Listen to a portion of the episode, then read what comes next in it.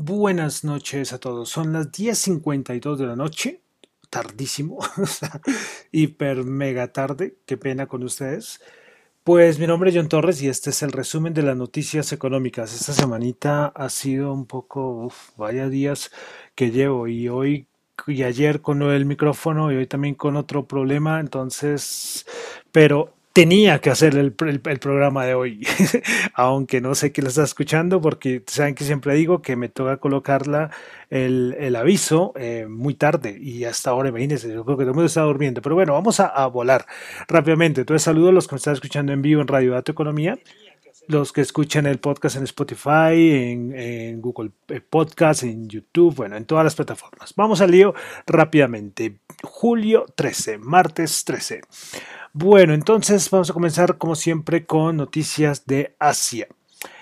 Eh, a ver, que no veo esto. Listo. Bueno, el Banco Central de China hoy habló precisamente del tema que va a ser el programa de hoy, que es la inflación. Pues bueno, el Banco Central de China dijo que los índices de precio del productor van a aumentar rápidamente, en efecto, por los, por los precios de los productos y de los commodities. Y también dijo que el aumento del índice de precio productor será transitorio y que las influencias externas disminuirán. ¿Será que por fin creyeron? Porque ellos lo que hacían era tomar un montón de medidas porque, porque pensaban que esto no iba a ser, no iba a ser transitorio, sino que sería sino que sería permanente. Están angustiados en China, colocando un montón de medidas y que eso era manipulación. A ver si por fin se dan cuenta que son productos del mercado. En China también tuvimos balanza comercial de el mes de junio 51,3 billones esperaba de dólares, se esperaba 44,75 billones. Las exportaciones en junio fueron del 32, aumentaron 32,2% y las importaciones 36,7%. Las importaciones muy menor al dato de mayo que fue de 51,5. Eh, tuvimos desempleo en Corea del Sur 3,7%, anterior 3,8%. Vamos a Europa. Tuvimos dato de inflación en Francia del mes de junio 0,1% el mensual y el interanual 1,5%. Allá en Francia, cero problemas por el aumento con la inflación. Alemania 0,4%, también dato de inflación del mes de junio 0,4% y el interanual 2,3%. Ahí un poquito más elevada, pero todavía se mantiene en los rangos del Banco Central Europeo. Hoy Centeno, que es uno de los miembros del Banco Central Europeo, dijo que la inflación en la eurozona ha aumentado, pero es eminentemente transitorio. el Banco Central de China, que el índice de precios del producto ser transitorio, que Centeno del Banco Central Europeo, que la inflación de la eurozona será transitoria. Nada ha cambiado. Pues vamos a Estados Unidos, el dato importante del día que fue el dato de inflación del dato mensual de junio subió 0,9%, esperaba 0,5%, esperaba 0, el anterior había sido 0,6%, y el interanual, que es el que asustó a muchos, 5,4%, esperaba 4,9%, y el anterior 5%. Pues aumentó y es un nivel alto, pero vuelven a haber distorsiones muy grandes. ¿En qué sectores? Carros usados. Esto ya creo que es histórico, el aumento 45.2 por arriba, el dato eh, interanual, eh, un dato que distorsiona todo, igual que la parte de, energía, que 24,5. Y si uno lo pone a ver, el dato que está dentro de energía en eh, commodities respecto a energía 44.2. O sea, es que esto cambia. Recuerden ayer que yo les decía en la parte de mercados que la zancadilla a, los, a, las, a estas estimaciones que hace las, los, la banca de inversión o lo que hace mucha gente es que lo único que no cuadra es lo del petróleo. Y para una inflación baja necesita que el petróleo baje. Entonces, esta sería eh, como lo único, porque yo creo que el resto, por ejemplo, de carros usados en algún momento, yo creo que esto, el próximo dato, seguro esto ya eh, bueno, no seguro, no soy nadie para decir que seguro, pero esto va a bajar en algún momento, es una distorsión que listo. Y si uno quita la distorsión de carros usados, este valor va a cambiar muchísimo, muchísimo, muchísimo. Entonces yo creo que por eso muchos, y ahorita lo vamos a hablar, bueno, podemos comentarlo una vez en la parte de mercados, decían no, que la inflación, claro, si uno se queda en que la inflación interanual va en Estados Unidos, va del 5,4, pues cualquiera se, se asusta, pero bueno, ustedes que escuchan el resumen de las noticias económicas ya más decir sí, pero vamos a mirar qué es lo que está afectando la inflación, porque como les digo, una cosa es que llega al 5,4, pero si ya es un aumento generalizado de muchos sectores muy importantes, ahí sí se preocupan, pero si es por carros usados, que es el que más se está usando, pues hombre, no es un dato bueno, pero sabemos que esto va va a cambiar, ¿ok? Y también ahí viene la parte de petróleo. Esos son los dos que hay que tener más, eh, más en el radar de este análisis de, la inflación. Pero es un dato que, como les digo, la gente común que solamente se queda con el dato, o sea, gente que, hombre, que no hay necesidad, de pronto hay gente que solamente se queda con el dato y ya, porque les importa cuáles son los componentes de la inflación de los Estados Unidos. Pero los que sí estudian mercado deben tener muy en cuenta esto. ¿Qué es lo que está haciendo aumentar el IPC. Eh, recordemos que, de todas maneras, la Reserva Federal ve el PCE. Eh, hoy McConnell, respecto a este dato de inflación, el líder del Senado por parte de los republicanos, dijo que hoy todos están discutiendo sobre la inflación. Y esto sí es porque, porque a nivel político ya tiene otra discusión lo de la inflación. Hoy Daily de la Reserva Federal, eh, hablando sobre la inflación, dijo que varios meses en inflación alta no significa, perdón, que varios meses que, la inflación se, sea alta no significa que sea transitoria. Y dice que debe empezarse a hablarse todo el tapering. Todos los de la Cera de un momento a otro están apoyando lo del tapering y algunos que, no sé, de un momento a otro cambiaron, cambiaron como el discurso y no piensan que es transitoria. Bueno, veremos. Va a haber una cosa muy interesante, el dato de inflación de julio. Este de junio, eh, muchos bancos de América decía que iba a, salir malo, aunque salió peor de lo que ellos decían. Pero el de julio va a cambiar una cosa de la medición. Yo creo que ese dato de julio va a ser súper importante. Eh, súper, ese sí, ese yo creo que sí va a mover más mercado, eh, el dato de inflación de, de julio. Bueno, otra cosa, como el tema fue la inflación, eh, los futuros de los fondos federales, que es un dato muy importante, ¿qué, es, ¿qué es lo que señala esto? ¿Cómo vamos a ver las próximas subidas de tasas? Pues las probabilidades de subida de tasa en diciembre de 2022 ya llegan al 90% y hay 100% a que se obtendrá un aumento de tasas en enero del 2023. Ahí está la cosa. Bueno, pasamos a Colombia. Vuelve el tema de reforma tributaria se presentó ya la, lo que será, el proyecto de la nueva reforma tributaria. Pues bueno, varias cositas sueltas. Eh, la reforma tributaria recaudará cerca de 15,2 billones de pesos. El comité de la regla fiscal tendrá más herramientas y habrá metas en materia de endeudamiento. Eh, habrá tres días sin IVA cada año según la nueva reforma tributaria. Las tarifas de renta subirán, será el 35%, habrá un descuento de ICA cercano al 50% y la deuda pública, la referencia será del 55% del PIB. Hay muchos más componentes, pero ahí veremos, iremos comentando.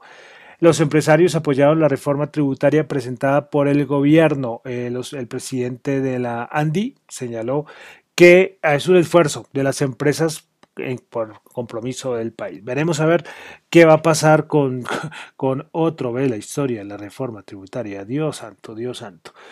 Bueno, eh, una cosita. Eh, hablando de parte tributaria, hoy se informó que el Ricardo, recaudo perdón, tributario neto acumulado entre enero y junio del 2021 creció el 13%, es decir, 9,5 billones adicionales al mismo periodo del 2020.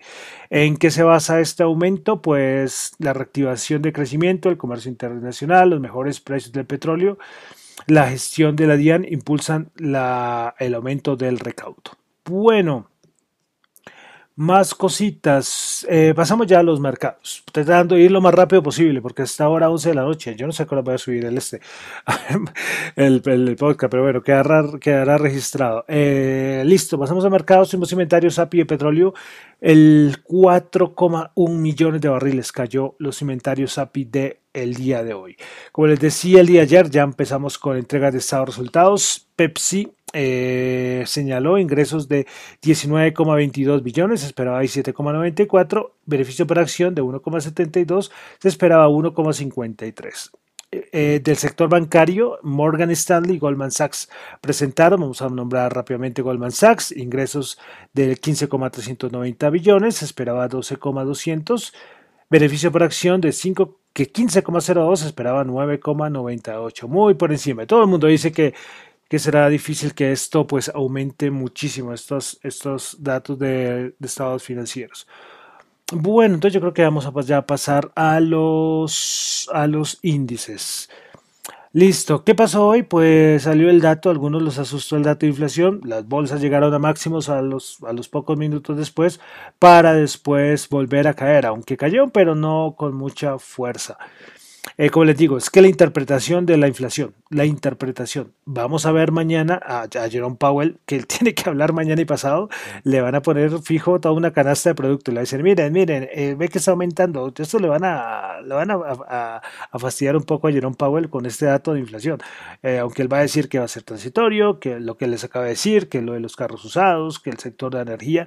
Y por eso yo creo que la Casa Blanca ha dicho, oiga, señores de López, póngase de acuerdo con lo del precio del petróleo porque ellos sí, como les digo, este, este dato sí de pronto les puede fastidiar y ese, ese yo creo, ese es el dato que va a tener más, eh, más referencia. Bueno, pasamos entonces Nasdaq 100, bajó 3 puntos, menos 0,02%, 14.874 puntos. Principales ganadoras del día, tuvimos a JD.com 4.5%, NetDays 2.9% y Baidu 2.3%. Principales perdedoras, Cintas menos 2.8%, Fox Corporation menos 2.6% y Tesla menos 2,5%. Vamos al SP500. El SP500 el día de hoy, pues eh, bajo 15 puntos, 4.369 menos 0,3%. Prepara ganadoras Teledyne Technology 2,4%, Pepsi 2,3%, Mastercard 2,1%. Principales perdedoras Conagra Brands menos 5,4%, Hewlett Packard menos 4,9%, Franklin Resource menos 4,8%. Vamos ahora al Dow Jones. El Dow Jones el día de hoy bajó 107, 34.888. Creo que alcanzó a tocar los 65.000, si no estoy igual que el Nasdaq tomando los 15.000. Bueno, el Dow Jones bajó 0,3%. Principales ganadoras del día tuvimos a en el Dow Jones, Avisa 1.8, Microsoft 1.3 y Coca-Cola 0.9%. Principales perdedoras, Boeing menos 4.2, Caterpillar menos 1.5 y JP Morgan menos 1.4. Yo no sé cuál es el lío ahora con Boeing. Ahorita que me acordé, salió algo otra noticia negativa, es que lo de Boeing sale alguna falla y manda la acción para abajo. Bueno, Vamos a la Bolsa de Valores de Colombia, el MSCI Colcap bajó 4 puntos, menos 0,3, 1.293 puntos. Principales ganadores del día tuvimos al Banco Bogotá 0,6%, Bolsa de Valores de Colombia 0,6% y la vivienda 0,1%. Principales perdedoras tuvimos a Enca menos 3,4%, Grupo Valor Ordinaria menos 2,7% y con concreto menos 1,2%. Vamos a los commodities. Acá tengo un datico que se me pareció curioso. Eh, Charlie Bell, creo que es ese tuitero que saca unos datos muy buenos. Pues eh, respecto, como el tema del día de hoy, lo de la inflación, eh, ¿cómo van eh, los commodities, ¿ok? Si los comparamos a precios sobre hace un año. Bueno, les voy a decir los cinco que más han subido. O, bueno, gas natural 107%, WTI 83%, gasolina 78%, el Brent 74%, el café 58%, bueno, hablemos un poquito más. El maíz 55%, la soya 52%, azúcar 44%, madera 43%. ¿Ven? Lo de los commodities es que todo esto afecta, todo esto afecta los, el índice de precios del productor. Pero quería transmitirles este datico. Bueno, también tuvimos, bueno, entonces cierre del petróleo eh, 74.8 subió 0.7, Brent 76.2 subió 0.9, imagínense, el WTI subió 83%. El oro 1810, el oro sí no le ha ido muy bien, solo subió el 0,2%. Este sí, hay muchos que lo siguen esperando. 1810 subió 2. Bitcoin 32.479 bajó 574. Vamos a ver rápidamente, eh, rápidamente, rápidamente.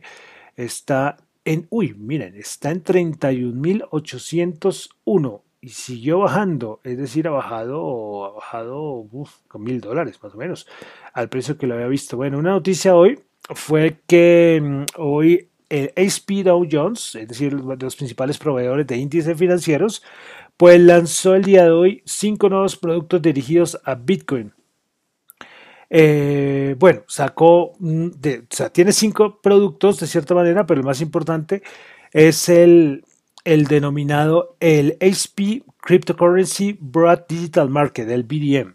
Este se encargará de proporcionar un amplio seguimiento al rendimiento de 240 criptomonedas. Ellos también tienen otros índices que forman parte de como este conjunto, que es el, el bueno, el HP Cryptocurrency Large Cap, el Cryptocurrency BDM X Mega Cap, bueno, son tres más.